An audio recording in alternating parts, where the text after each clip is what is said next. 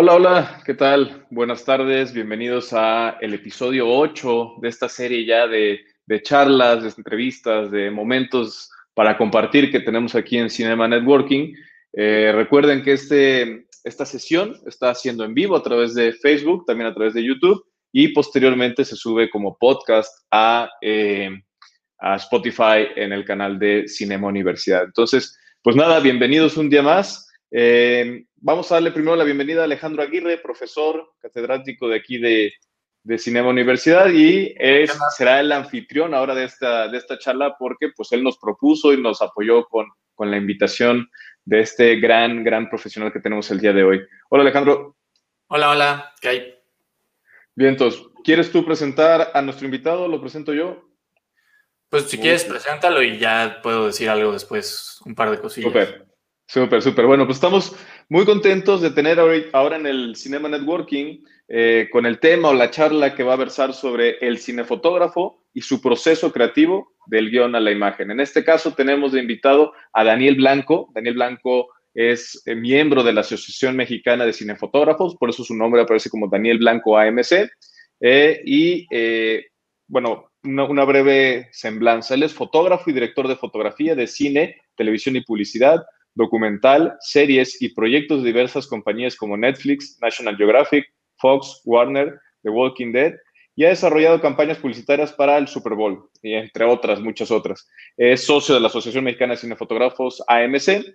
También es eh, responsable del área o el departamento de cinefotografía en el Centro de Estudios Cinematográficos INDI AC, por lo tanto es, además de un profesional, alguien muy cercano a la docencia y a incluso a, tiene una serie de talleres y ahorita platicaremos de eso con él. Entonces, pues bienvenido, Daniel.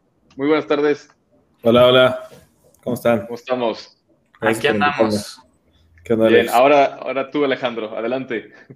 Pues nada, gracias por, gracias por hacerte el tiempo para, estar aquí. Este, la neta es que eh, pues es un privilegio tenerte con nosotros y creo que la banda de, de cinema este, digo, muchos ya te conocen eh, y creo que están también muy contentos de, que estés aquí. Y también los que no te conocen, este, pues les digo, banda, que pongan mucha atención y también sigan a Caché en sus redes porque tiene cosas muy, muy, muy, muy buenas. Este, la verdad es que Caché es una persona muy generosa con su conocimiento y es muy bueno para explicar y se prepara muy bien. Entonces, estén atentos de los talleres, pero también síganlo en su canal porque ahí también enseña un montón. Totalmente. Ah, muchas gracias. Yo ahí les platico ahorita un poco de eso. Va. Y pues bueno, muchas gracias por invitarme. Hola a todos.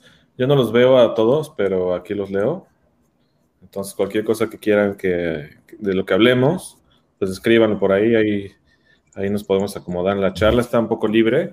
En realidad yo vengo un poco abierto a, a hablar de diversos temas que les interesen más en su búsqueda para los que quieran ser cinefotógrafos, o no solo los que quieran ser cinefotógrafos, sino también eh, cualquier área de la, del cine o de la, del audiovisual en realidad, porque está muy mezclado hoy en día el cine con todo tipo de producción audiovisual, como televisión, eh, series, eh, publicidad, videos musicales, todo esto. Pues es básicamente el, mismo trabajo en, en, un set, digamos, para, para la gran mayoría de los puestos. Entonces, pues bueno, yo eh, con todo gusto les comparto algunos conceptos, ideas, experiencias alrededor de, del audiovisual, que les pueden servir también a los directores, a los productores, a, no sé, a todos. Eh, yo, este, pues si quieren me presento un poco para los que no me conocen. Eh, soy cinefotógrafo, pero también soy productor de publicidad, de, tengo una agencia de publicidad, hago muchos comerciales, eh, también soy postproductor de profesión desde hace muchos años, incluso antes que la foto. Entonces, también les puedo hablar un poco de postproducción que va de la mano con el camino de, de la imagen y del sonido, desde la concepción hasta la entrega final a plataformas. Entonces, luego son cuellos de botella de conocimiento para, para muchos. Entonces, por eso estamos aquí para ayudarles un poco. Entonces, bueno, quisiera igual, no sé, mostrarles un poco de mi trabajo. Les voy a poner eh, de aquí de mi YouTube un, mi demo. Eh, para que lo vean, déjenme compartir aquí la pantalla. Perfecto. Eh, creo que ahí está. Ahí está, ahorita. ¿Quieres que lo comparte? Ahí está. Ahí está. Ahí se los pongo. Digo, no sé si trae música o solo yo la escucho. No sé si le piqué bien. Se escucha a través de tu micrófono, no en el audio directo. Se los pongo con musiquita porque es mejor la experiencia. Sí, claro, claro. Entonces, le vuelvo a compartir. Sí, nada más asegúrate que en compartir pestaña y abajo en el recuadrito tiene una, Sí. una palomita.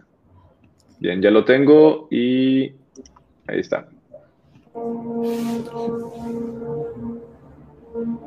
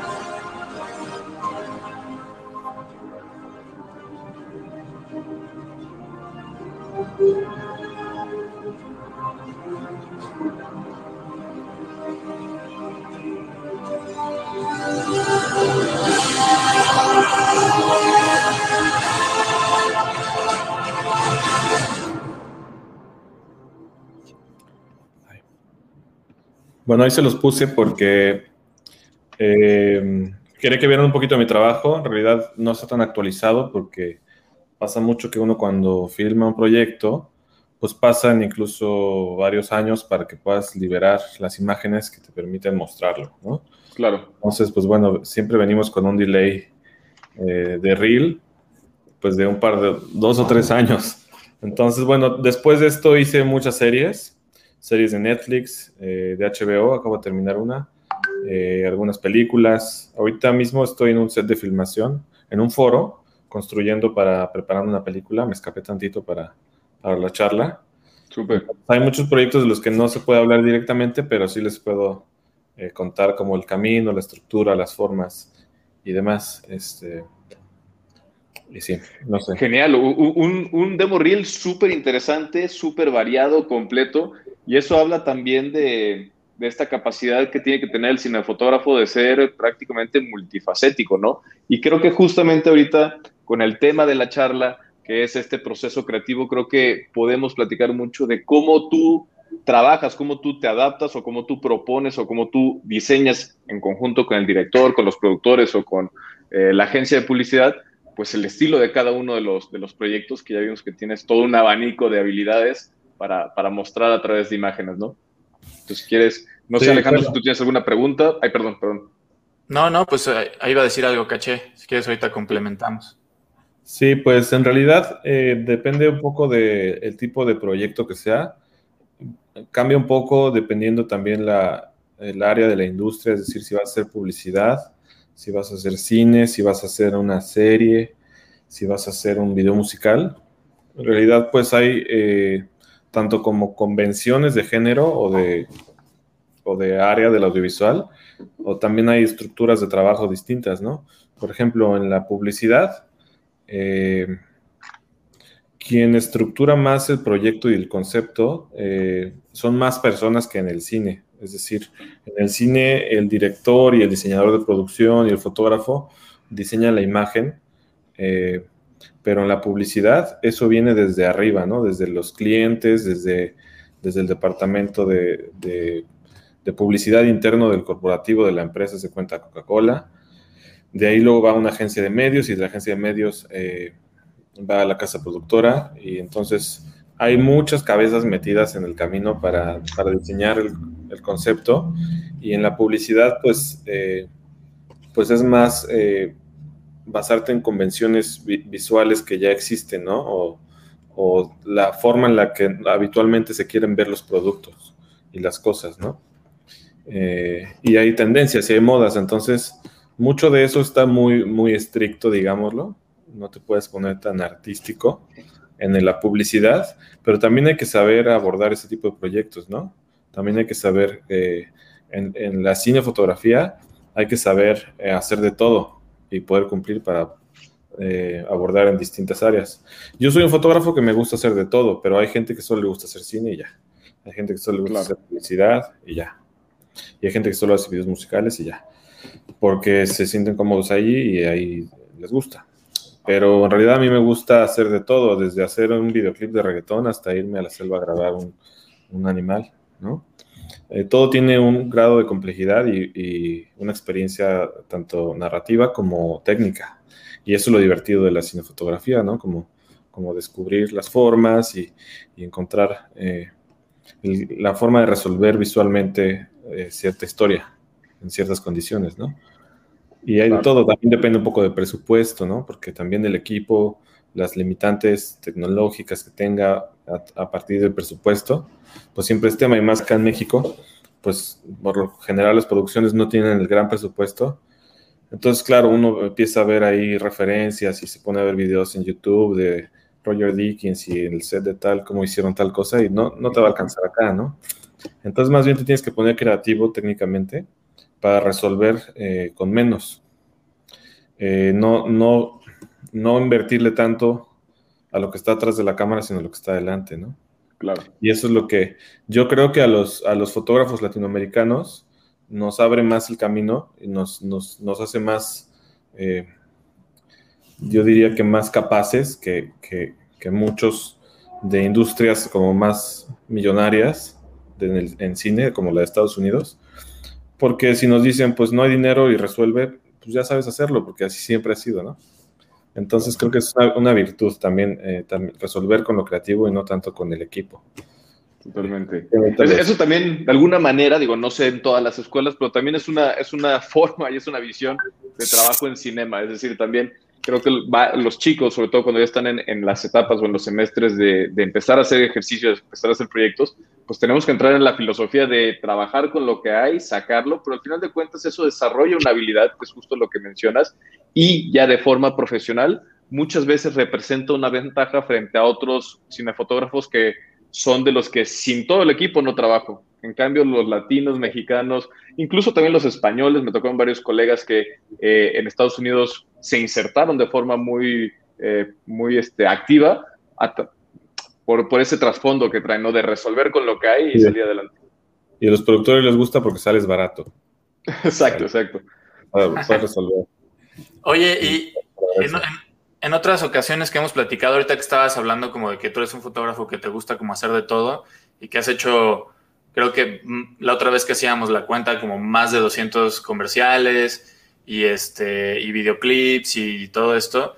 Eh, empezando por los comerciales, alguna vez platicábamos eh, y decías que lo que más te gusta de los comerciales es que puedes como experimentar para algún proyecto este, de cine que viene más adelante, ¿no? O sea, que aprovechas que tienes eh, la posibilidad de pedir los juguetes y de, y de, hacer como que de alguna manera práctica con eso. Entonces, si nos puedes, si puedes elaborar un poquito alrededor de eso, ¿cómo está?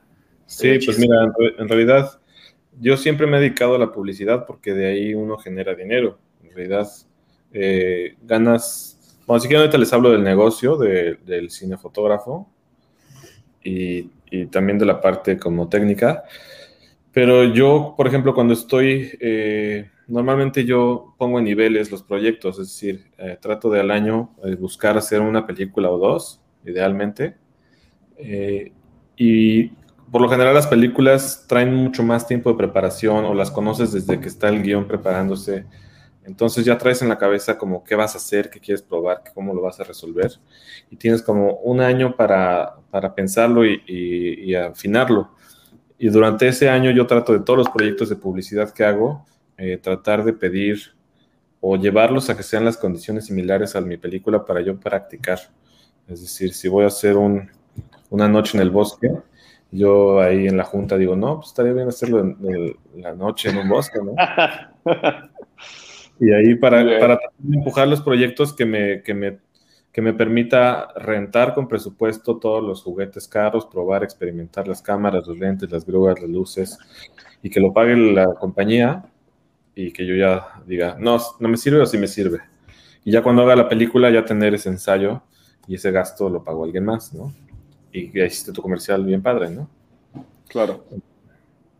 Entonces, eso, es importante porque pues el mundo de la publicidad tiene mucho dinero, por, decir un comercial eh, chiquito, eh, lo paga una compañía en medio millón de pesos, un comercial mediano en uno o dos millones y un comercial grande, pues ya se imaginarán. Entonces, normalmente ese logo puede ser el presupuesto completo de un proyecto de cine completo. ¿no? A veces. Exacto. Entonces, pues ahí tienes la libertad de decir, pues ciérrame esta calle, pues réntame este aparato, réntame este otro. Y en las películas no hay tanta libertad porque pues tienes que hacer eh, con ese mismo presupuesto 30 eh, días de rodaje y hacerlos efectivos. Entonces está más complicado. Entonces la publicidad es el área de, de aprendizaje. En el caso de los videos musicales, a veces son más, más libres y con mucho menos presupuesto, eh, pero tienen más libertad creativa porque al final es un show audiovisual y te permite, eh, pues casi que cualquier cosa que propongas que te lo acepten, ¿no? Cualquier locura. Entonces también los videos musicales son buenos. Y además siempre hay, eh, si se trata de hacer el ejercicio, pues siempre hay algún amigo músico que no tiene su videoclip y que necesita ayuda, ¿no? Entonces la comunidad de músicos y de, audiovisual pues se pueden apoyar ahí para empezar a crecer en generación. Oye, eso nos lleva a otro tema también que es muy interesante. Ahorita que vimos tu reel, eh, este, que está, como, como bien dice Lalo, bien interesante. También alguna vez este, que platicábamos decías que para llegar a ese reel, de alguna manera primero tienes que ir pasando por, por reels más chiquitos, ¿no? Y esos reels te llevan al siguiente reel, es decir, primero como que empezaste haciéndoles cortos a tus amigos, videoclips, cosas así como, como ofreciéndote a, a, participar, digamos, sin, sin, cobrar o cobrándote poquito para tener un primer reel y ese primer reel ya te, te, consigue las chambas que te hacen el reel del siguiente nivel y ese reel te consigue las chambas que te hacen el reel del siguiente nivel, digamos. Eso, eso es interesante para los chavos. Sí, por ejemplo, eh, algo importante de la escuela de cine, que hay gente que dice que mejor aprende en la cancha y, trabajando, Pues puede ser, pero en realidad lo importante de la escuela de cine también es el crecimiento generacional, eh, la comunidad que, con la que creces. Y por ejemplo, yo con mi generación, eh, lo que hacíamos era hacer escenas de un comercial caro para nuestro reel. Entonces simulábamos que hacíamos un comercial eh, de, no sé, de coca. Entonces producíamos con lo que podíamos y en el reel, pues no teníamos el comercial completo, pero teníamos un planito de una Coca-Cola y con eso te presentas a una agencia de publicidad o una casa productora y dicen, ah, bueno, ya vi que puede hacer un refresco, ¿no? Entonces, eh, de hecho tiene un nombre ese, concepto de comercial falso para hacer reel. Eso lo hacen también las compañías productoras que acaban de iniciar, pequeñas, para tener un contenido propio. Eh, hay una, palabra en el slang así, no me acuerdo cómo le dicen, pero es algo que suele hacerse, ¿no? Eh, incluso los ejercicios de la escuela, ¿no? Los agarras como reel. Por eso es importante que sí queden bien y que le echen ganas, porque, porque de ahí, de ahí va, los van a contratar. Entonces, Justo eso es súper interesante y qué bueno que lo dices. Muchas veces también con los chicos nosotros les explicamos, les decimos, pero hasta que no viene alguien de afuera y les dice lo mismo, pero con otras palabras, es cuando dicen, ay, sí, cierto, vamos a hacerlo. Entonces, en cuarto semestre los chicos hacen un proceso, ahorita los de cuarto, que se llama spot publicitario. Entonces, por favor, chicos de cuarto, aprovechen no solamente nosotros le conseguimos, normalmente les conseguimos el producto o cosas así, un, un, mezcalito, una cosa así, y pues es el momento para hacer ese tipo de, fragmentos para su reel. Entonces, aprovechenlo porque no están ahí solamente para rellenar un programa, sino están ahí para formarlos desde todas las áreas y que terminen con un portafolio, es decir, con un demo reel bastante chonchito. Sí, sí, es importante. De hecho, a mí mi primera peli me la dieron por un ejercicio de la escuela que subí como si fuera mi reel. Y ya, dije, yo hacía sonido antes, pero en la clase de foto hice un ejercicio de foto y lo subí a una convocatoria porque dije, ah, pues a ver, y me dieron una película. Y dije, ay, pues bueno, ahora soy fotógrafa. Órale. Por eso es importante que sí le echen ganas al ejercicio escolar porque es, es su primer reel. Entonces. Oye, una pregunta, perdón, yo quiero hacer una pausa ya, y ya después te, dejo totalmente, Alejandro, perdón. Me, me, gustaría que nos contaras un poquito, ahorita está, digamos, lo chingón, pero ¿cómo llegaste a eso? O sea, ¿dónde empezaste tú? ¿Qué decisiones tomaste? ¿Te metiste a una escuela? Nos acabas de comentar que tú ibas más por sonido y de pronto un cambio, algo cambió tu, tu, camino. Más o menos cuéntanos un poquito de esto, porfa. Sí, pues mira, yo, yo hacía sonido porque yo, según yo, antes era músico. Entonces le sabía un poco más a Pro Tools y a cosas de sonido y de audio, ¿no? Entonces dije, pues bueno, yo estudiando cine dije, pues puedo empezar a, pues más allá de decir, o sea, mi búsqueda es era la dirección, como la de casi todos cuando entramos a la escuela de cine, pero eh, también, eh, digamos que saliendo de la escuela es muy difícil que como director tengas trabajo, la verdad.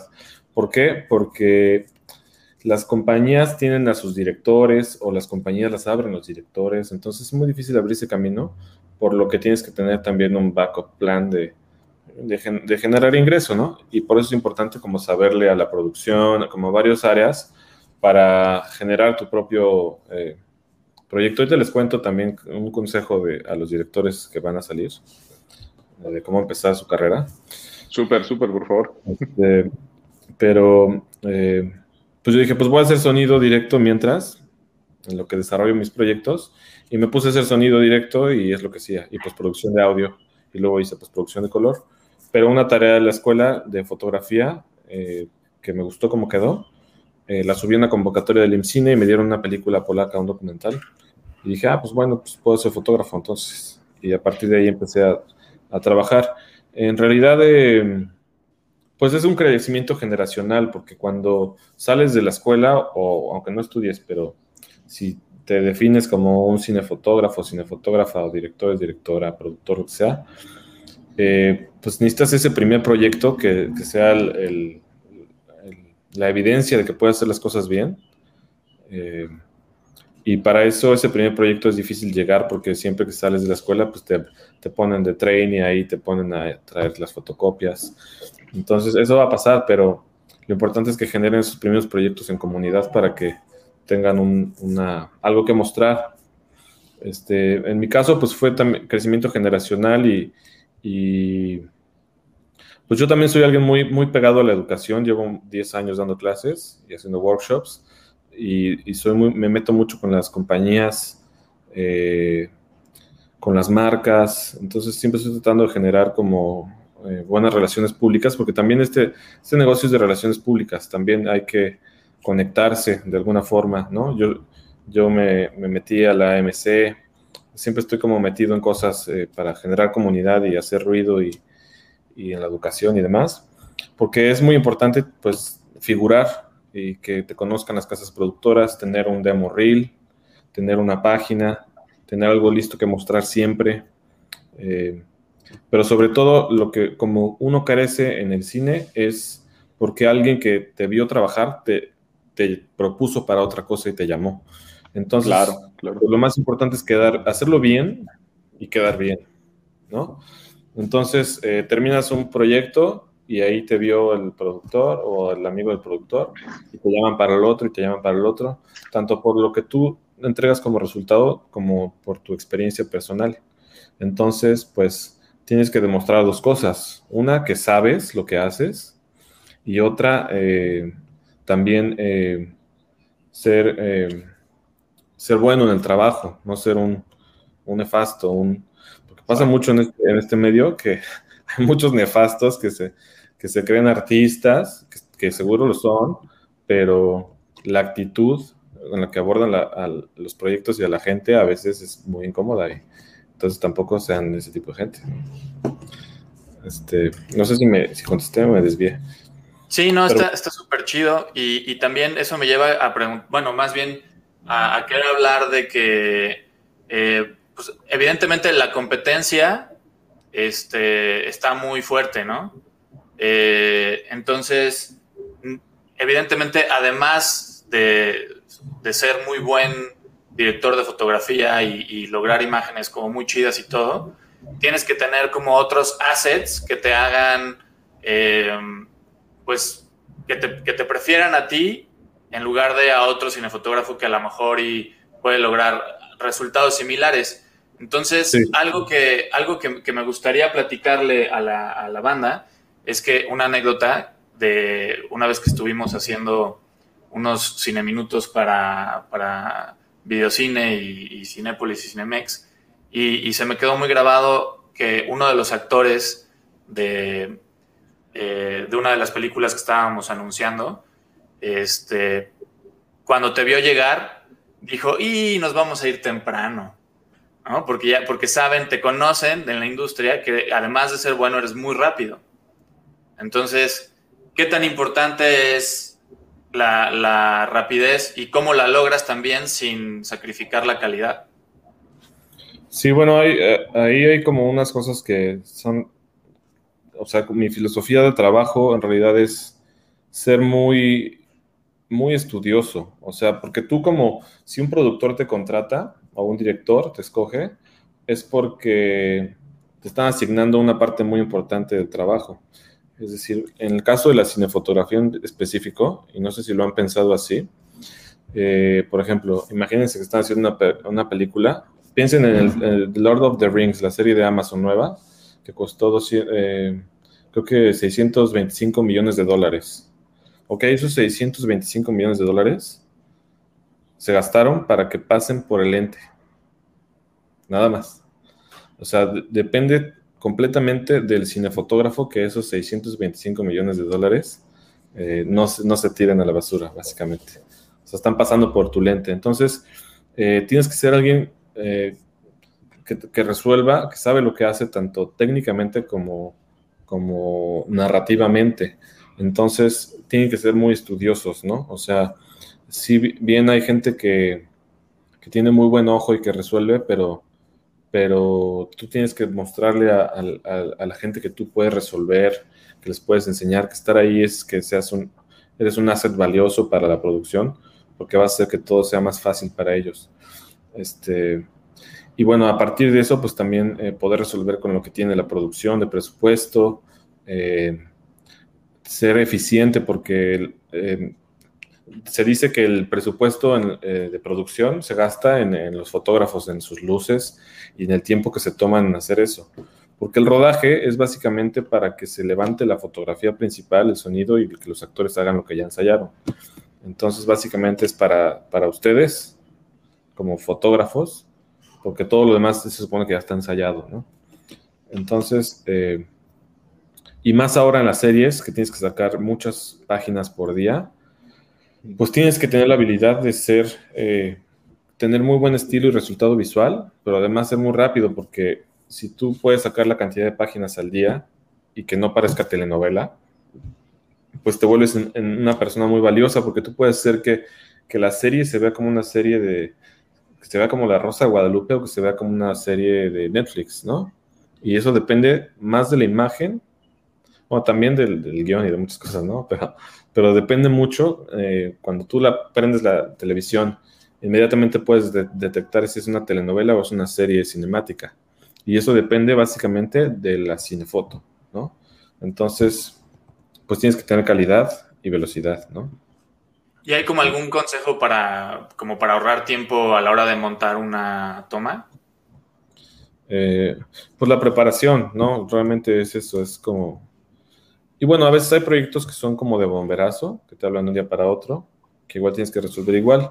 Y eso pues es más bien el ejercicio y la experiencia eh, técnica, saber que cómo se comporta la luz, que si no tengo un marco de difusión, grid cloud full, un ultra bounce, pero tengo una pared, funciona igual, ¿no? Eh, poder resolver así rápido. Y hoy en día está mucho más fácil, la verdad, ¿eh? porque una cámara de consumer, una cámara de, que compras en Sanborns, eh, tiene una calidad mucho mayor que una cámara de cine de hace 6, 7 años, ¿no? De cine.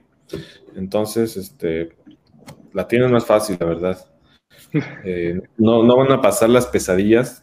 Una de las pesadillas de desarrollo que teníamos antes cuando salíamos de la escuela o en la misma escuela eh, de la dificultad técnica, operativa y de conseguir quien te preste un equipo.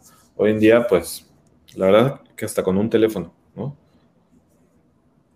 De hecho, también una de tus famosas frases, porque más caché es el, señor de las frases, es que este, era algo así como que en realidad, la, o sea, mientras más chonches la cámara, más posibilidades tienes de equivocarte, ¿no?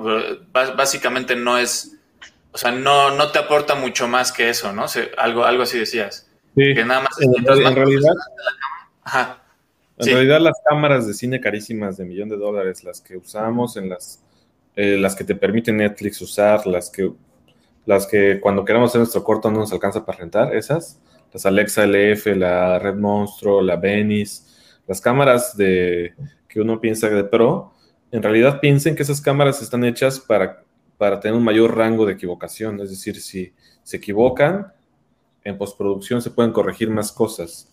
Entonces, eh, yo digo que eh, más bien es, es, de valientes trabajar con cámaras más chiquitas. Y eso es lo que nos, nos deja más, más aprendizaje, porque en una cámara que no graba en RAW, que tiene un menor rango dinámico, nos obliga a resolver y a, y a luchar contra las condiciones de luz, o condiciones tecnológicas más y nos deja más aprendizaje que si nos ponen una Alexa LF y que pues eh, donde exponga se puede levantar o bajar muy bien en postproducción y, y, demás. Hay que ser más preciso, ¿no? Porque no tienes rango de acción después de... Sí, exacto.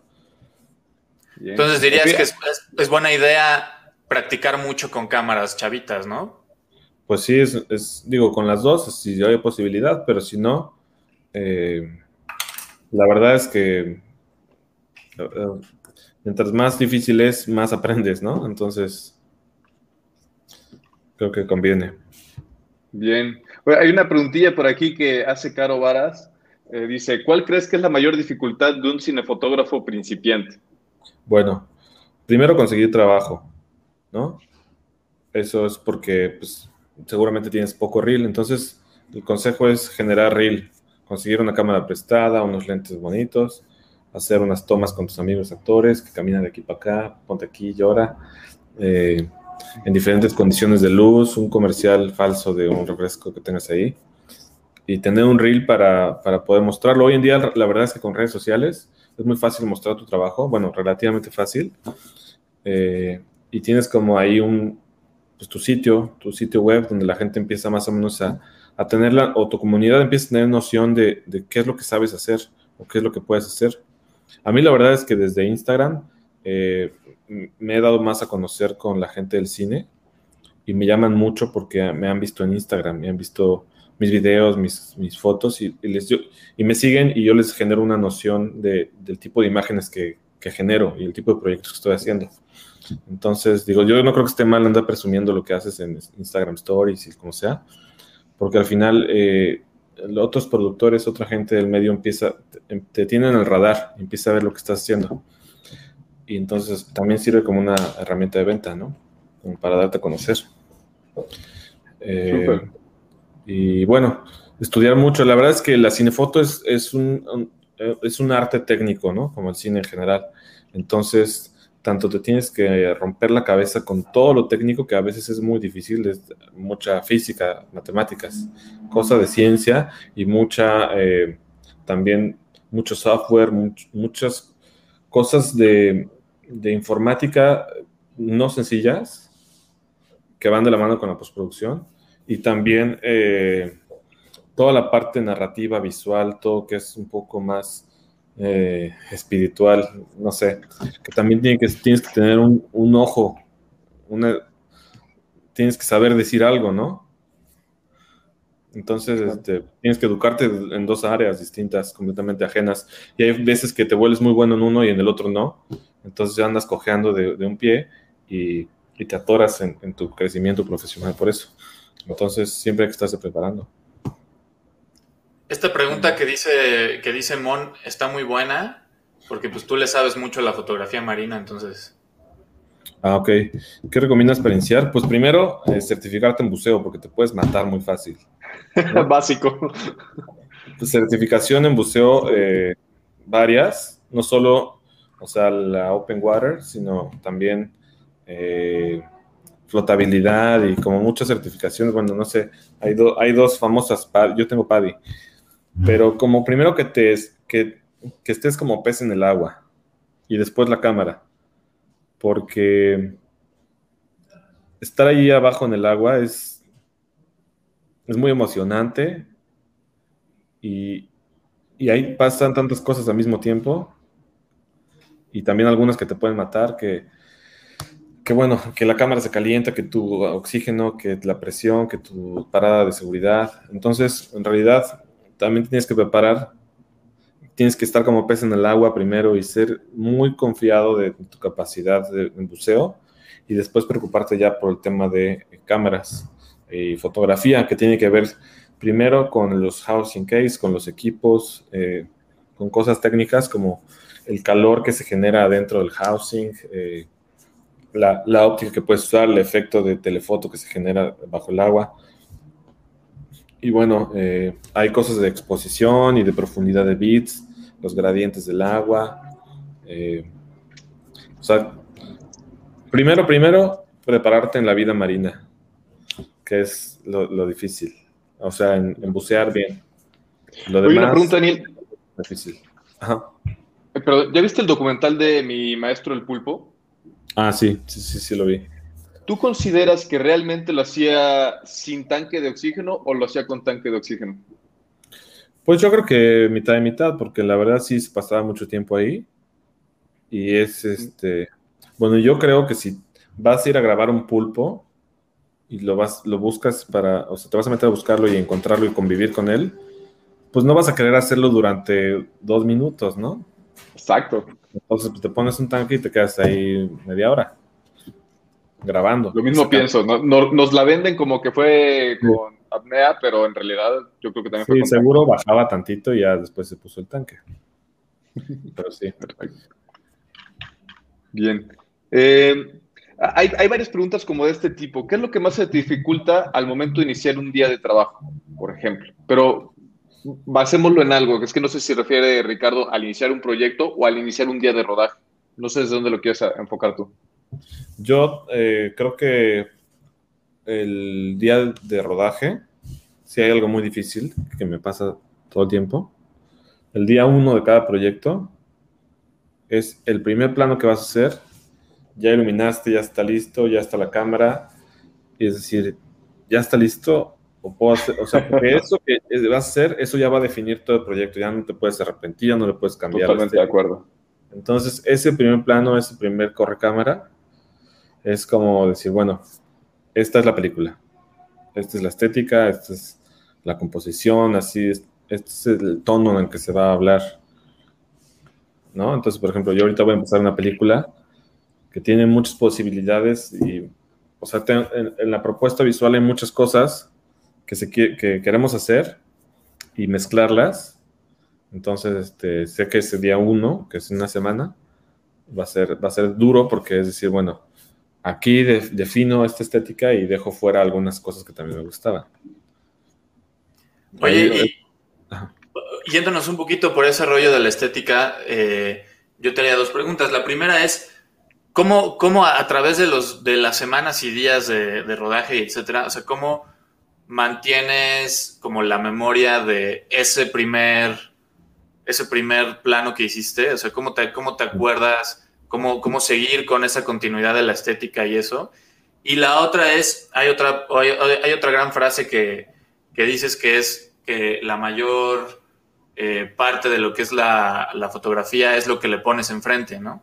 O sea, que gran parte de la foto es lo que te ponen enfrente. Entonces, ¿cómo controlas ¿Cómo controlas eso? O sea, ¿cómo, tanto en ah, un documental como en una ficción, cómo controlas lo que te ponen enfrente?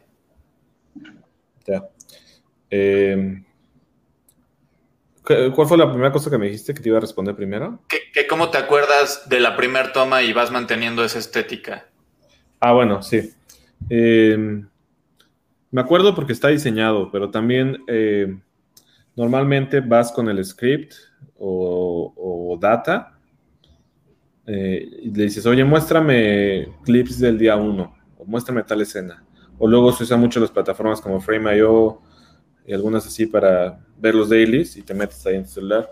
Yo lo que hago, eh, esto es una maña, es yo tengo un grabador, un monitor eh, Atomos, Ninja o Shogun, no sé si los conocen. yo grabo directamente cámara eh, en proxy todo lo que estoy filmando durante todos los días y le pongo un disco de dos teras y me cabe toda la película todos los días de rodaje. Entonces yo antes, más rápido que ir a consultar a alguien del crew, yo en cámara le pico y me regreso así con el dedo hasta el día uno y reviso y veo. ¿Va? Ese es un consejo, un consejo bueno. bueno sí. Yo no he visto que lo hagan mis colegas. Eh, bueno, muchas veces no puedes por temas legales, ¿no? Esta es una serie de Netflix, así no te puedes grabar tus clips y tenerlos, pero con un proyecto más de más, más contenido, sí. Y, em, y bueno, cómo todo se diseña, y de hecho les puedo mostrar un poco. Déjame ver si por aquí tengo algo. Sí, tengo algo aquí. Les voy a mostrar un poquito de qué es esto. Sí, si no me voy a meter técnico. Copia. Ah, no, esta no es. Pregunta Irving Castro si le dejaría sostenerte, sostenerte tu monitor. sí. Propuesta. Pues mira, en lo que lo buscas. Hoy en día está más difícil porque yo sí me, llevo, me llevaba trainees a todos lados. Es decir, este, además de mis asistentes, me llevaba un colado de mis alumnos a todos los proyectos. Así, un día, a que vieran. Pero hoy en día es más difícil por los protocolos de trabajo COVID, está, está, está difícil. Ahorita les cuento eso si quieren. Claro. Eh, bueno. ¿Qué estamos viendo ahorita? Ok. ¿Qué, ¿Qué, me vas a decir, Alex? No, no, no. Era, era para remar mientras lo encontrabas. Bueno, en este. Yo eh, tengo algunas presentaciones, me estoy brincando unos videos. Eh, yo controlo esto, eh, la estética y la, forma, o sea, ah, decíamos, en gran parte de lo que está, de lo que hace la imagen es lo que está enfrente, claramente, ¿no? A veces parece obvio, pero a veces no tanto. Entonces, bueno, a veces llega la producción, director, no sé, el cliente te dice, quiero que se vea como avatar. Y llegan y te dicen, pero va a ser en esta locación, aquí en, en, no sé, en la tiendita de la esquina. Y dices, bueno, no tiene sentido lo que me estás pidiendo y lo que me estás dando, ¿no? Eh, por eso les digo, a veces es obvio, pero para mucha gente no. O sea, piensan que, que pues, pones una luz y ya es el mundo de Avatar, la tiendita, ¿no? Y no es así. En realidad eh, tiene que haber mucho, mucho control y mucho diseño sobre lo que está enfrente de cámara. Y la fotografía no solo es mundo cámara y luces, ¿no? Porque la foto es mucho más que eso. Incluso eh, yo les diría que ni siquiera, ni siquiera se concentren en las cámaras y tal vez ni siquiera en las luces, para empezar a, tener una búsqueda en la fotografía. El diseño visual eh, se genera a partir de lo que está enfrente de cámara y muchas veces, como es trabajo en equipo del cine, eh, hay departamentos que, que trabajan ahí enfrente. Entonces tú muchas veces pues llegas a un proyecto como fotógrafo y dices, bueno, pues yo lo mío la foto y no me voy a meter con el arte. Pues no, al contrario, yo soy alguien que se mete hasta en el vestuario. Entonces yo, yo defino algunos conceptos con los departamentos que ya sé que ellos están educados en sus áreas y conocen y llevan años haciéndolo, pero yo les traigo como un lenguaje sencillo de trabajo colaborativo entre departamentos entonces yo trato de no meterme en su propuesta, por ejemplo, de colores, pero sí necesito controlar los niveles de profundidad y algunas cosas que me van a generar la imagen. Entonces, bueno, lo primero es que yo les hablo del value, que es el tono. Cuando hablamos del color, de, la luz y de los objetos, eh, el color se divide en muchas partes y una de ellas es el value o el tono específico. Es que tanto brilla, ¿sí? No importa que sea amarillo o verde, todo tiene un tono distinto. Eh, ah, bueno, les pongo el videito este, el que le pongo a...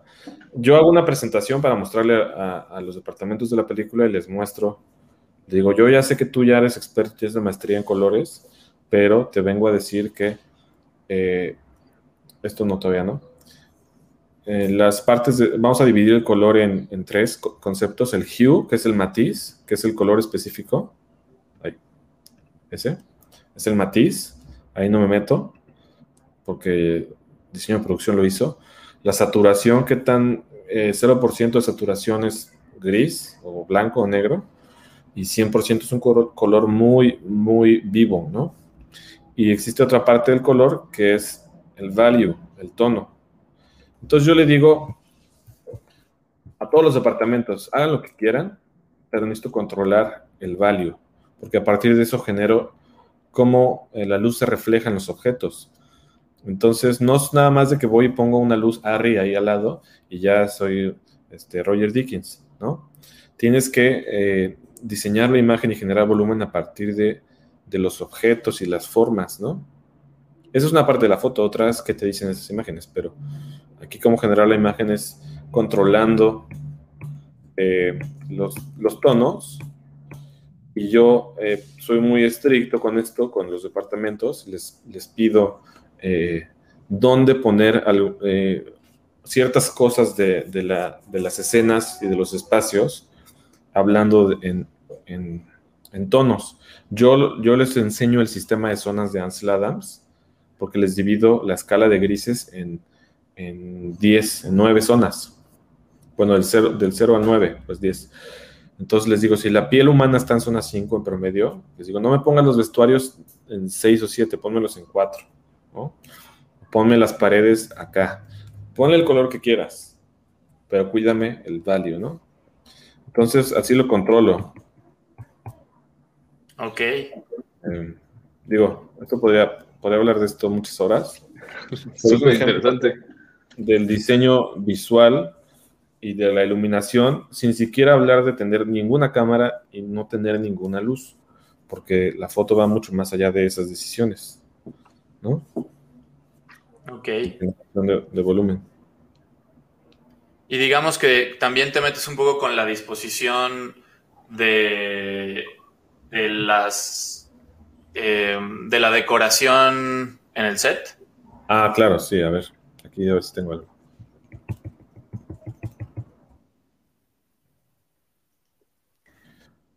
Es que no puedo enseñar tantas cosas porque esto sigue en proceso, pero... Alguna vez decías que, a ti te gusta como ganarles a los de arte, ¿no? O sea, como llegar y, traer una propuesta como antes que ellos, para que ellos se basen en la tuya, ¿no? Antes de llegar, sí, sí, porque si llegas tarde o, presentas después, ya el, cliente o el director o productor se enamoraron de la propuesta de arte y arte luego ya aventó cosas de fotos sin darse cuenta y ya no hay marcha atrás. Entonces, mientras, cuando llegas antes, tú marcas la base de todo. Entonces es importante el trabajo de mesa. Eh, sí, sí, sí, este, ajustamos la disposición de los muebles, de, las ventanas, de las fuentes de luz y del trazo en relación a las fuentes de luz. Eh, esto pues se trabaja con el director. Hay directores que muy inteligentes que saben que, que un fotógrafo o una fotógrafa están ahí para hacer que todo, eh, que, sea una experiencia cinematográfica y no nada más como para operar una cámara, porque hay directores que dicen, no, yo ya sé todo, soy experto en foto y aquí va la cámara con un lente 50.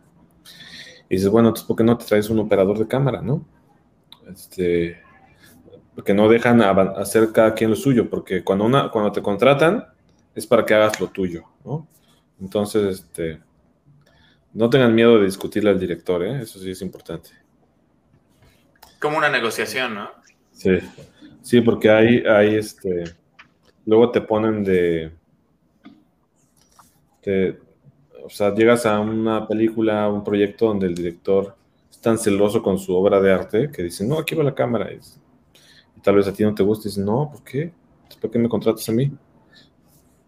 Mejor acá, dice lo mismo, pero también estéticamente mejor, me gusta más por esto. O sea, siempre hay que también tener las bases para discutir las cosas. Yo a los directores, cuando me proponen algo que yo digo que no me gusta, le digo, ok, va, lo hacemos, pero dime por qué, explícame por qué. Si no me sabes explicar, o si no tienes una justificación de por qué quieres eso ahí, no lo va a hacer. Te lo voy a hacer acá porque yo te voy a decir por qué lo voy a hacer aquí. Entonces ahí estamos en la discusión y, y luego ya, en todos los casos decimos, bueno, si hay tiempo, hacemos esa y hacemos la mía y a ver quién gana la edición.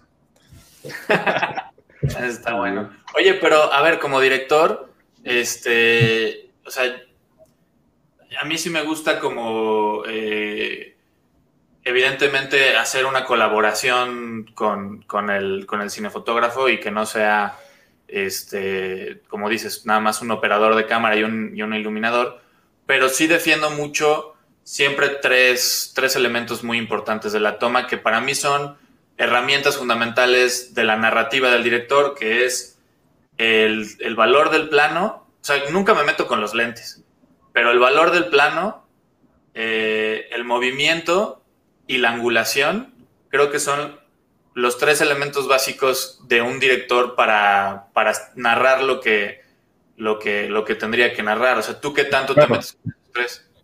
No, sí, porque, o sea, eso que estás diciendo es completamente cierto. Pero, por ejemplo, si yo ahí te preguntara, ¿por qué lo quieres aquí? Tú me sabrías decir por qué, ¿no? O sea, porque necesito que en este plano se alcance a ver qué hace esta acción y esta reacción y en este valor para que sea de esta forma. Eh, hay directores que, que pues, no más... Hay directores que son más, eh, se puede decir, más digamos, yo siempre los, pienso así, como más acercados a la parte de literaria y hay unos más acercados a la parte editorial. Y hay la mezcla de los dos, que sería lo ideal, ¿no? Que sean guionistas y que también sean editores, porque entonces entienden perfectamente cómo funcionan las estructuras de los dos lados. Entonces, cuando te enfrentas a un director que solamente trae una idea como literaria, como de como una educación más solo de, guion, es más difícil eh, sacarlo de, de, su idea porque no te pones a hablar de montaje y de cosas que, funcionan mejor de un ángulo u otro y no te va a entender, ¿no? O sea, depende mucho de la formación del director. Este, entonces, a eso te vas a enfrentar, ¿no? Como a, y la verdad es que, bueno, también como directores tienen que cuidarse de los fotógrafos que se les suben, ¿no? Porque los fotógrafos, pues, hay unos muy duros que si te ven muy verde te comen, ¿no? Este, entonces es negociarlo, pero estamos pensando que en una preproducción todo se diseña Y todo tiene su lugar y, su, su, posición de cámara, pero hay veces que, que no. Entonces, hay que ser hábiles, tanto como fotógrafos como directores, para que no nos pisen nuestra chamba uno u otro, ¿no? Claro. Oye, y retomando un poquito la, la como el, tema de la charla, así, eh, digamos, ya tú profundizas todo lo que quieras, ¿cómo es tu proceso creativo del guion a la imagen? Es decir, ¿qué, qué pasos sigues para poder transformar eso, eso que está escrito en un guion a un resultado final? Ok, bueno, primero, eh, pensando en una película, pensemos en un cortometraje, tal vez, o un largo. Eh, lo, primero es el guion. La verdad es que si, si no hay un buen guion, difícilmente saldrá una buena película, ¿no? O sea, creo que no sé si, si hay películas buenas de guiones malos. No creo, la verdad. Sí creo que haya malas películas de guiones buenos, pero no al revés. Entonces, bueno, lo primero es un buen guion, ¿no? Busquen que el guion esté bueno, si se puede.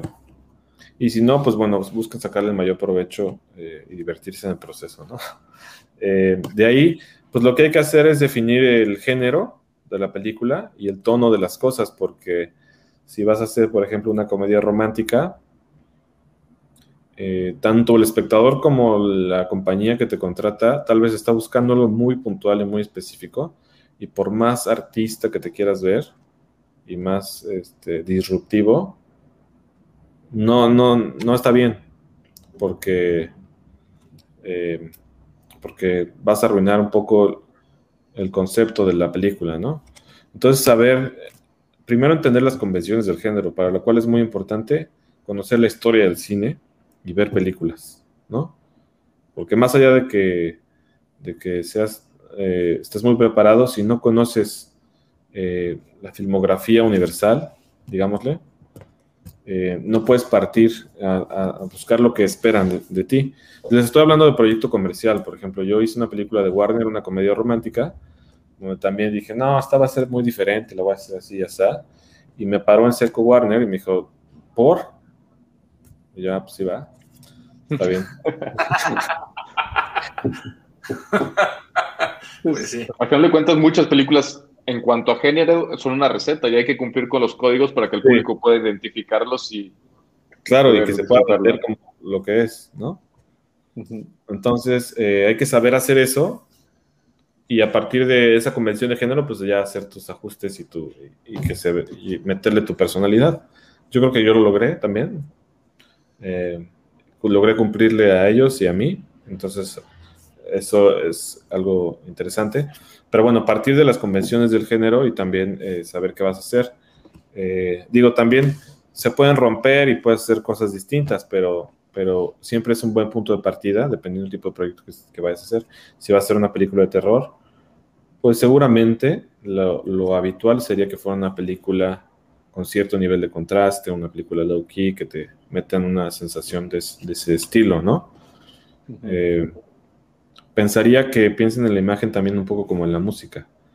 Eh, seguramente puedes contar una historia de terror con una música chistosa, seguramente, y también puedes contar una película de terror con una fotografía muy luminosa, pero también hay, o sea, las convenciones existen y también es fácil eh, estimular al espectador a partir de su experiencia eh, cinematográfica, ¿no?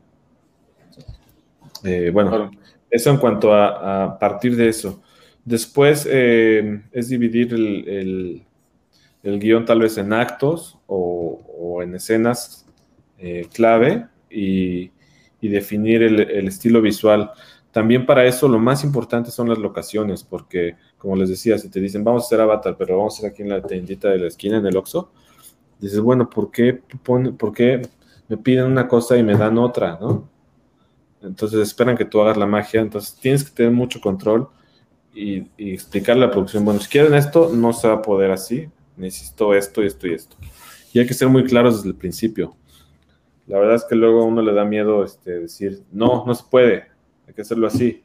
Eh, pero hay que ser muy claros desde el principio, porque cuando te topas con pared, te este, hundes a la producción.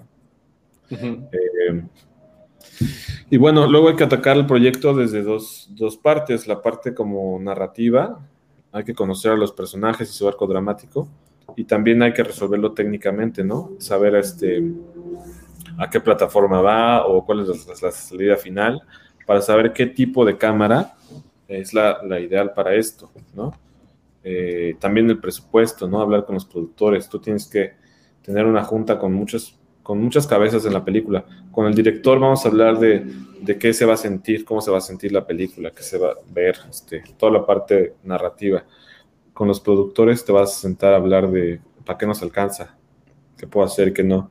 Con los postproductores te vas a sentar a decirles eh, cómo lo vamos a hacer, este, cómo vamos a ser amigos, ¿no?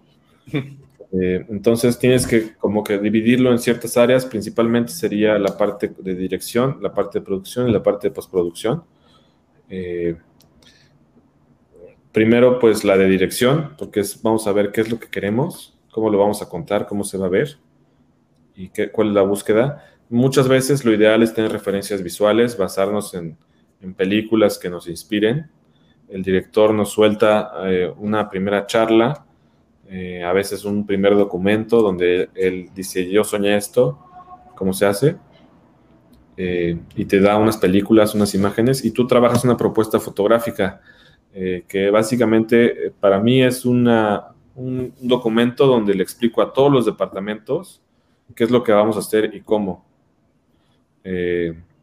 esto que les mostré hace un momento es una parte de una propuesta fotográfica, donde le explico arte cómo vamos a hacer el, tono y las cosas. Pero vamos a dividirlo también en, la puesta en cámara y vamos a hablar de óptica. Entonces, eh, tienes que dividir toda la parte de, dirección primero, la parte emocional, y luego vas a explicar cómo lo vas a desarrollar técnicamente o tecnológicamente. Idealmente, primero es importante hablar con el productor o la productora porque pues tú dices, no, pues yo la voy a hacer con la Alexa 65 y unos lentes anamórficos, se va a ver bien chingón, porque así lo soñamos. Y dices, no nos alcanza. Entonces ya todo tu trabajo pues no sirvió nada. Entonces primero habla con producción y dices, a ver, ¿cuánto hay? ¿Y de dónde va a salir el equipo? ¿Y qué se puede pedir y qué no? Dime de una vez, porque si no, pues no. Este, y tal vez puedes negociar dineros de tu, de tu propia injerencia, es decir, decirle, bueno, tal vez no necesito estas luces carísimas todos los días, quítamelas y solo déjamelas estos tres días, pero dame mis lentes anamórficos. No importa. Entonces tú tienes que aprender a negociar tanto con producción como con dirección para, para lograr eso. A veces ni te lo proponen, o sea, a veces producción asume que lo que la lista de equipo lo vas a usar siempre. Tú puedes más, más bien mover tus números internos en tu departamento y decirles, mira, quítame los HMIs, quítame, este, no sé, el dolly, ponme una tonina estos días, que no tiene que ser un dolly dolly, y te ahorraste una lana y mejor ponme unos lentes anamórficos. Entonces así vas logrando negociar y navegar entre la producción para lograr la estética que tú quieres. Es como un consejo. Qué importante es también encontrarte con productores que tengan conocimiento del tema, ¿no? Porque por un lado se pueden obcecar en alguna situación de no, no, no, pero si entienden perfectamente que la grúa la ocupas dos días y el resto no, o que los lentes anamórficos te van a dar tal resultado, es súper importante poder tener ese diálogo y que lleguen a un entendimiento, ¿no? Sí, hay muchos productores que, que pareciera no estar del lado del resultado final, sino simplemente del resultado, que salga, ¿no? Entonces, este, hay veces que la producción, pues más bien quiere que salga, pero como, como salga. Y entonces eso a veces es difícil y tú tienes que resolver que salga bien visualmente, ¿no? Eh, sí, este, otra cosa les iba a contar y se me olvidó. Ah, perdón, perdón. Este, no se me olvidó. Cuando, cuando, cuando lees un guion eh, que, vas a empezar a, a, filmar o que van a empezar la preproducción o lo que sea, te llega el guion, lo lees y cierras los ojos y, ves la película, o sea, ves la estética de la película, o este o te pones a, a ver, no sé, fotos en internet o te pones a ver películas? O sea, ¿cómo sucede ese pedo? Pues, pues sí, o sea, cuando, cuando te mandan el guion, como que tú ya te imaginaste todo. Y a veces es bueno tener primero la charla como en la que te pichan el proyecto y te la venden para que te digan más o menos qué quieren, para que ya cuando lo lees por primera vez ya tengas una noción de qué estás imaginando, ¿no? Porque a veces te imaginas una cosa y llegas y dices, no, no, nada que ver, va a ser así, y tú, ah, bueno, pues ya. Pero, pero sí, más bien va saliendo como de mezclado de entre las pláticas con dirección, con pláticas con producción de lo que nos va a alcanzar y ya con tu, con tu propuesta. Lo bueno es que hoy en día hay tanto material audiovisual y tantas fotógrafos y fotógrafas y tanto contenido que de, todo encuentras algo similar, ¿no? Entonces puedes agarrar imágenes, fotos, pinturas, este, foto fija en Instagram o no sé, en Pinterest, te encuentras tantas cosas tan interesantes y tú mezclas y, y formas ahí. Pero bueno, todo depende también de, todo es diseño visual, en realidad. Oye, preguntan ahí rapidísimo, ¿cuántas veces, ves el, ¿cuántas veces lees el guion? Pues varias, este... Primero cuando te lo... Bueno, yo ahora, cuando me invitan a un proyecto, les digo, mándame una sinopsis larga. Este... Para ver si me interesa, ¿no? Porque luego te mandan el guion y lo, está insufrible el guion y todo lo tienes que leer. Todo. Este, y desde ahí empiezas a ver qué tipo de proyecto es, ¿no? Y ahí fíjense ustedes en la formalidad en la que presentan las cosas. A mí cuando me llega un guion en Word, ¿saben qué hago? No lo lees. El formato, pues ni lo abro. Y así mucha gente, ¿no? Entonces, este, desde ahí empiezas a ver la formalidad de, de la gente con la que vas a trabajar. Y dices, bueno, si el, si el guion me lo mandaron en, editable, pues bueno, es un ejemplo de lo que va a pasar después. Y ya ya sabes dar una idea, ¿no? Digo, puede ser un error, nosotros cometemos errores, pero, pero empiezas a ver el tipo de proyecto que es. Entonces, este, sean muy formales con el proceso porque también los define. Que parezca que no. Y, y bueno, lo lees, pues muchas veces yo lo imprimo, lo, lo desmenuzo, lo separamos. Yo hago mi propio desglose en Movie Magic para separar las escenas por, por días dramáticos y por esquemas de luz que armo. Los strips, yo me armo mis strips, aparte de lo que haga la D. Por eso, aunque no sean de dirección, sepan usar los programas. Este, yo me lo separo y genero este, horas de luz. Este, por ejemplo, la película que voy a hacer ahorita sucede en una sola locación, bueno, un, par de locaciones, y genero climas, ambientes luminosos, y va, o sea, van por horas. Entonces, ya está muy diseñado eso. Entonces, ese plan de rodaje ideal de fotografía, tú se lo presentas a la, de, a la de y al director y a partir de ahí negocian o... No, yo no, yo no le hago, digamos, plan de rodaje en Movie Magic, sino que yo nada más separo como todas las escenas interior-noche, eh, de un lado, interior-noche, lluvia de otro lado, y así. Entonces, a partir de eso veo, eh, pues yo calculo mis propias cosas, como eh, yo ya preveo cosas de iluminación, cosas, dificultades técnicas que tengo que, que tener claras desde antes para no hundir a todos este, planeo, eh, si tengo 20 escenas de noche y 3 de día, eh, pues ya pienso en qué tipo de luces usar, que sean más eficientes. Entonces, yo porque pienso mucho también en ayudar a la producción, porque claro, las producciones no tienen tanto presupuesto y mejor que nos paguen bien, gastamos el dinero en una luz que va a estar ahí estacionada 15 días afuera, ¿no? Súper. Este, ¿Qué tan importante hoy en día es ser fotógrafo y postproductor? Ah, pues mucho, porque en realidad no son cosas separadas, aunque muchos vienen de la escuela de, que sí son separadas. Yo lo veo mucho, por ejemplo, en, fotógrafos más grandes que yo, que sí lo traían como en áreas muy distintas. Ya en lo digital se juntan más. Y también los, los, los independientes, los jóvenes, eh, pues ya el trabajo lo hacen más con sus propias manos, ¿no? Grabas, editas, coloreas y subes a tu YouTube o lo que sea. Entonces tienes un poco más la noción y la experiencia de lo que sucede con la imagen en la computadora y los más grandes no tanto. Entonces, este, la foto se expone para la postproducción, ¿va? No para como se ve en set. Entonces, al no entender esto, pues probablemente estés haciendo todo tu trabajo mal en set. ¿No? Incluso hay reglas muy específicas de trabajo que no son las ideales, ¿no? O sea, digo, es que es un tema muy amplio, pero, por ejemplo, incluso las series, acabo de hacer una HBO, yo tengo que exponer, no mal, sino bien, pero yo sé cómo hacerlo mucho mejor, técnicamente, pero no lo puedo hacer por el esquema de producción. O sea, lo tengo prohibido. Entonces yo estoy en el set y digo, chale, también podría estar esto si yo hiciera este ajuste pero no puedo ni debo por el esquema de producción. Pero cuando son proyectos donde tú tienes un mayor control, puedes sacarle más provecho. Pero bueno, eso es todo un tema que hay que oh, claro.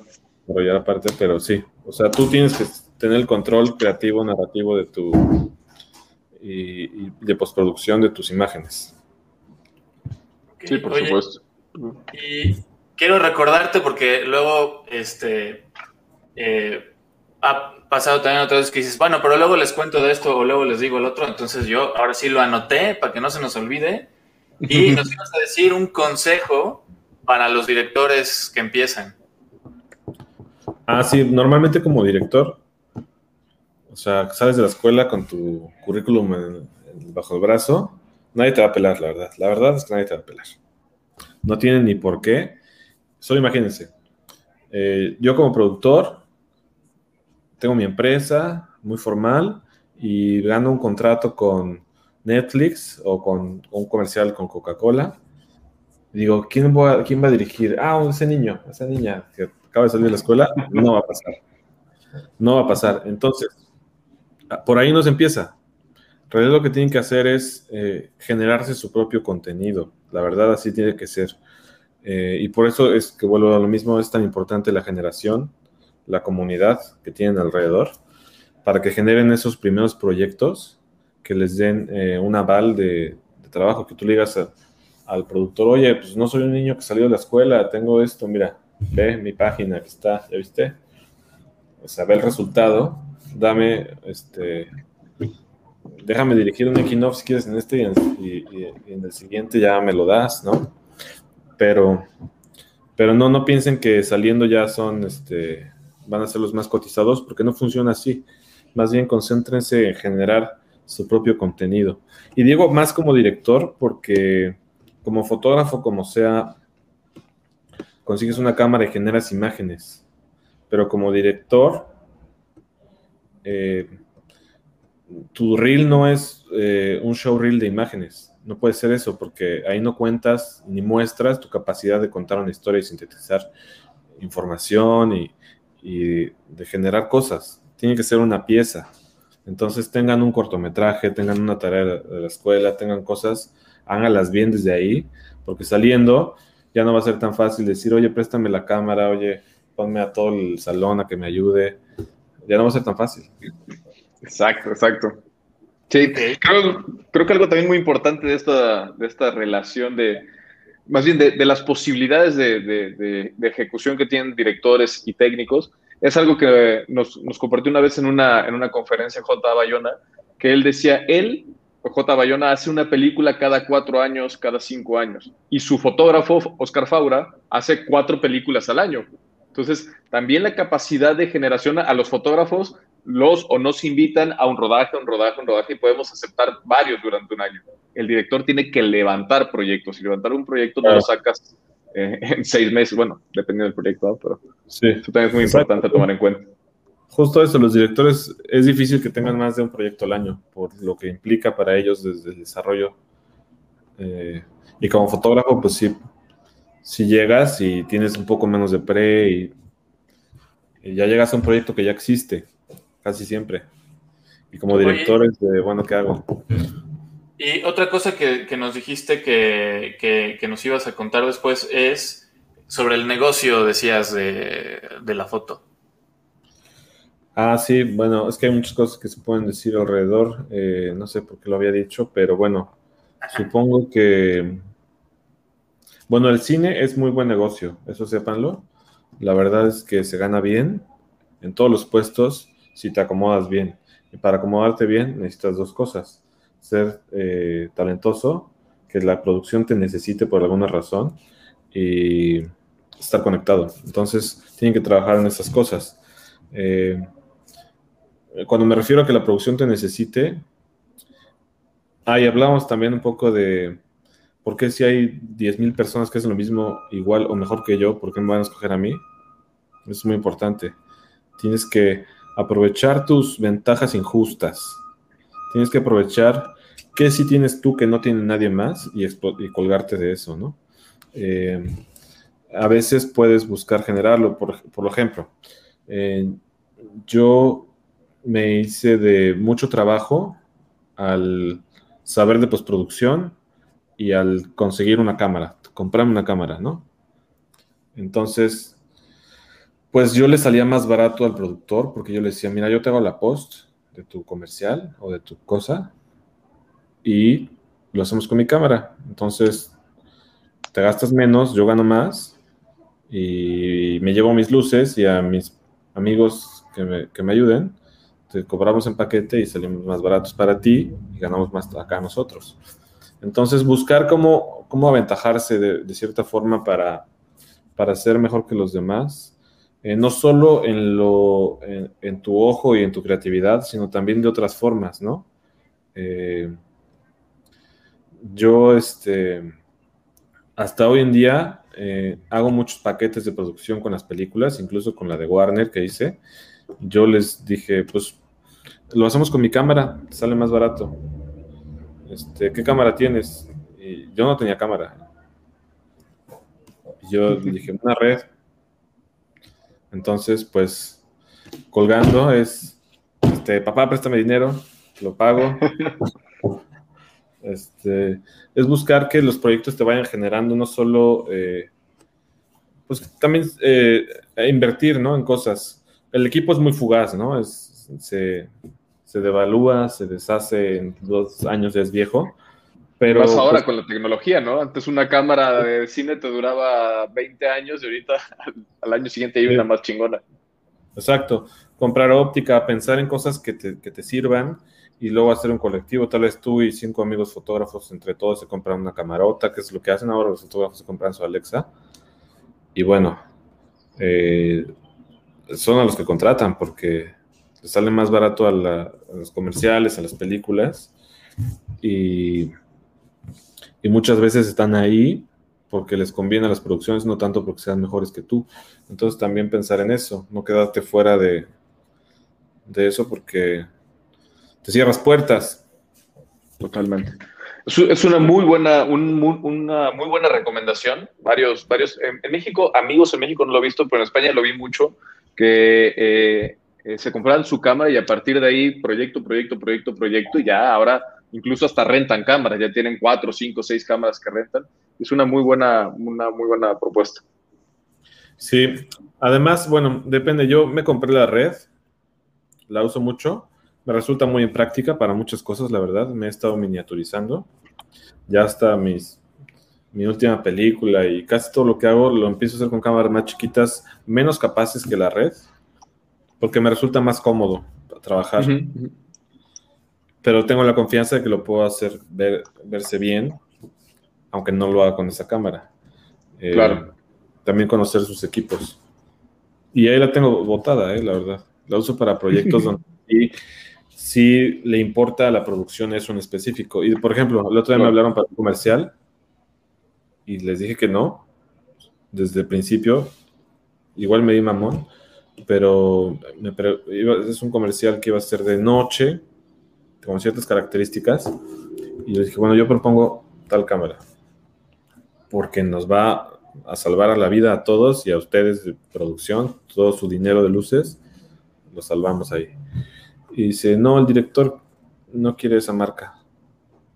Dije, si es un director que dice qué, marca de cámara necesita, pues realmente no sabe lo que está haciendo, porque la cámara no define tanto la calidad final del proyecto, ¿no?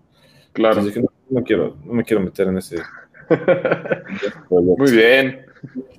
Muy bien. Oye, ¿qué opinas, así rapidísimo, qué opinas de la red Comodo?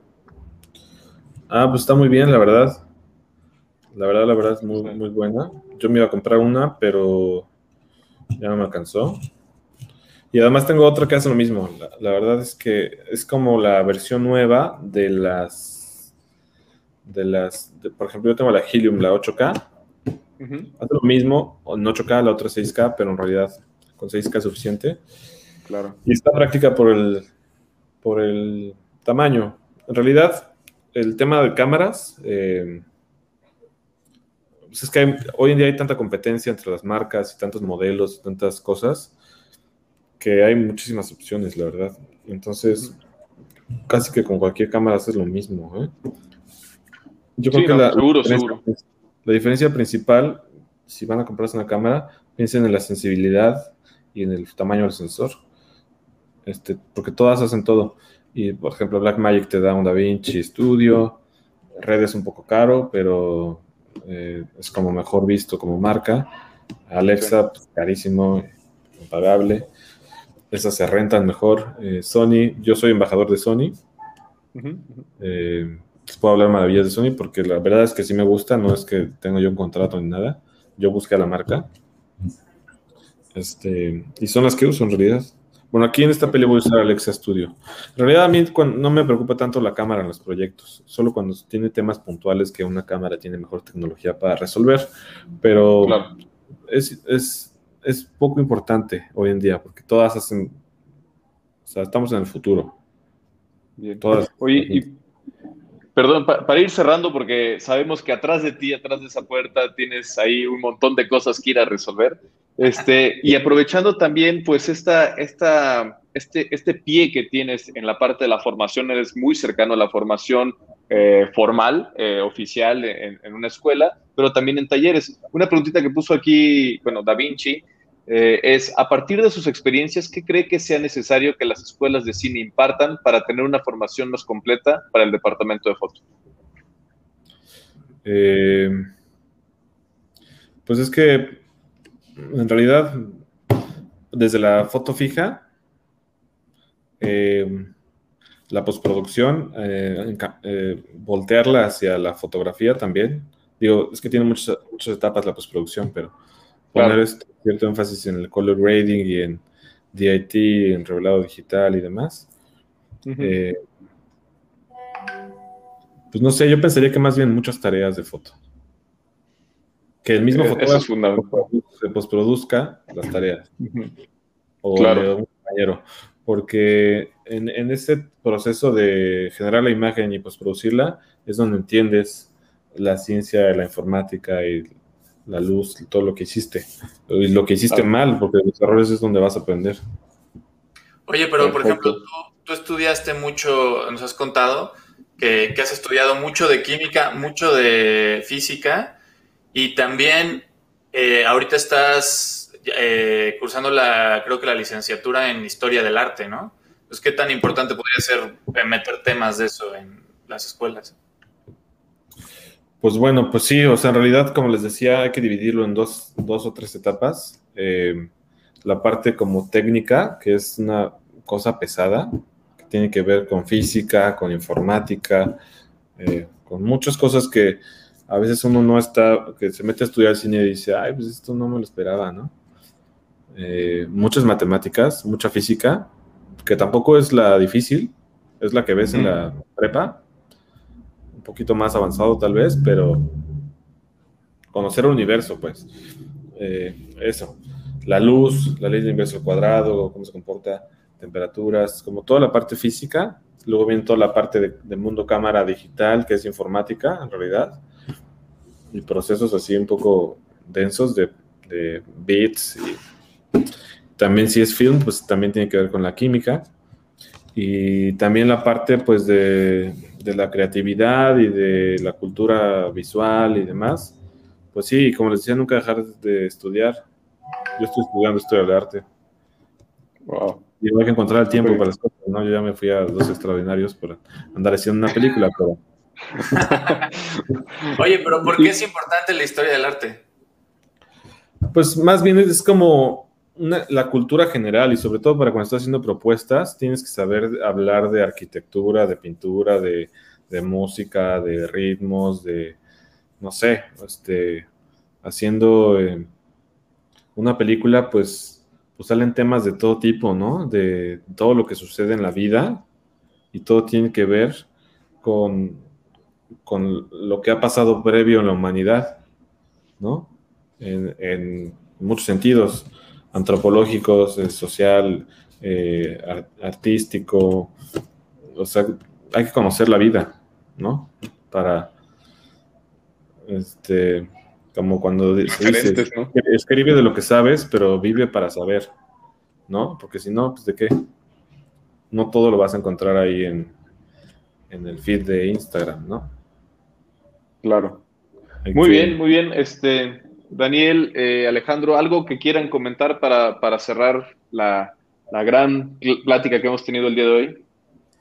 Pues si, si hay tiempo, yo quisiera hacer una última pregunta que casi siempre que tengo oportunidad de, entrevistar a alguien o de platicar con alguien así experimentado del cine, casi siempre la hago porque creo que es algo que, que, mucha banda eh, la divide también y, genera como mucha controversia. Y es, ¿tú qué opinas? O sea, ¿hay, ¿hay algún género del cine que sea menor en cuanto a su valor artístico? Es decir, por ejemplo, el cine de superhéroes eh, de alguna forma tiene menor valor que, que, un, que una película que tenga muchos laureles. No, en realidad todo tiene un proceso y, un valor súper interesante. La verdad es que eh, muchas veces el, valor de una película lo define cierto sector o grupo de gente con cierto valor referencial, pero al final tú como creador vas a encontrarle valor y aprendizaje a todos los géneros y subgéneros de, del cine, ¿no? Aunque hagas una telenovela, aunque hagas una película, un documental, todo tiene su valor, ¿no? Y, con gusto sáquenle provecho.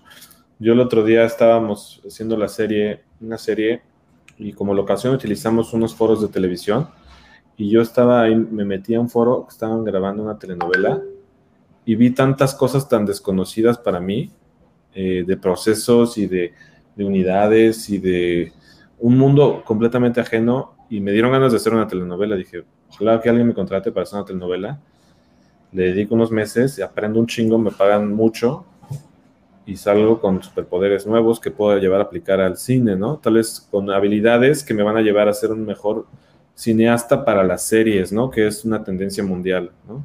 Entonces, sacar ese provecho de allá, que tal vez unos ven como de, ¿no? Incluso yo digo, qué feo, pero digo, a ver qué hay ahí, ¿no?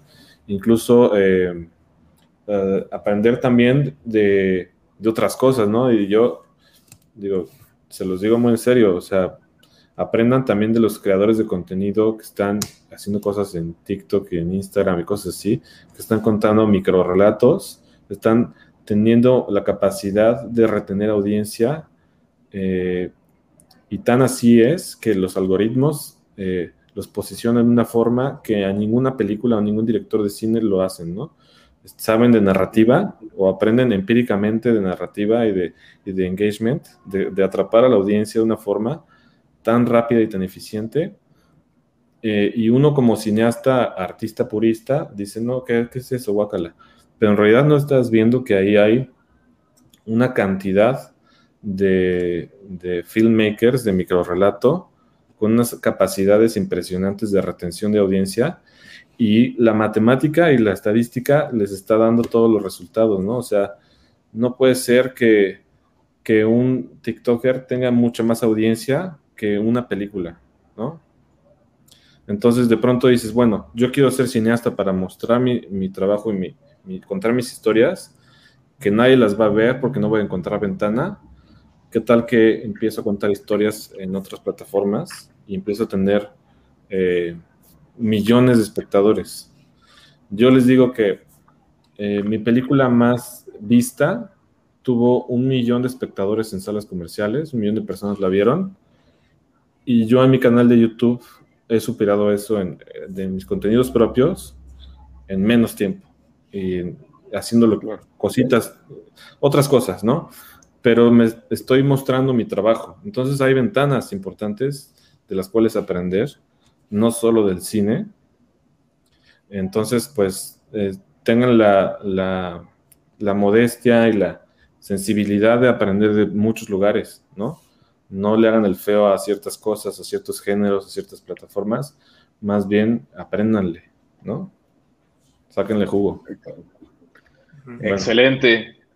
Pues yo creo que, con esto cerramos, eh, Daniel, Daniel Caché Blanco. Eh, muchísimas gracias por, tu tiempo, por compartir desde la sinceridad, desde esta eh, transparencia que muchas veces los chicos y otros colegas queremos saber los procesos, queremos saber cómo piensan, queremos saber qué es lo que hacen para, para llegar en donde están. Entonces creo que lo que nos has compartido pues es invaluable. Muchísimas gracias por tu tiempo, por confirmar, por estar aquí con nosotros y Alejandro por hacer también esta charla posible. Les, les doy la palabra por si quieren cerrar con algo y ahí después de eso pues terminamos.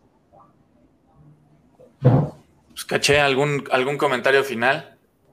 Pues nada, decir a los chicos que tengan la, la sensibilidad de ver ese tipo de cosas, eh, de, ver con mejores ojos el mundo, las plataformas y, oportunidades en su camino de formación, porque la estructura del cine y del trabajo está cambiando, los cines, la pandemia, eh, los números, cómo se mueve la distribución está cambiando, los festivales de cine están cambiando, entonces tengan la sensibilidad de, ver y atrapar eh, todas estas cosas, ya como eh, no sé. Y bueno, pues por ahí si tienen dudas, cosas me pueden escribir. Estoy en Instagram, ahí contesto. Tengo un canal de YouTube educativo. Si les interesa cosas muy técnicas, muy puntuales. Eh, les digo, yo ahí he generado una comunidad muy interesante de gente que estamos aprendiendo todos juntos y estamos conectados mejor que nunca. Entonces, cualquier cosa, pues por allá me encuentran. Y pues muchas gracias a ustedes por la invitación y pues espero por ahí compartirles en, en Instagram algunos detrás de cámaras y cosas que les puedan ayudar, inspirarse. Súper, perfecto. Pues, muchas, muchas gracias a todos. Estamos en contacto y suerte, éxito con la película que están produciendo ahorita o que van a empezar a producir. Ya les contaré y, subiré un making of en, un año. Estoy como Daniel Blanco en YouTube. Ahí me encuentran.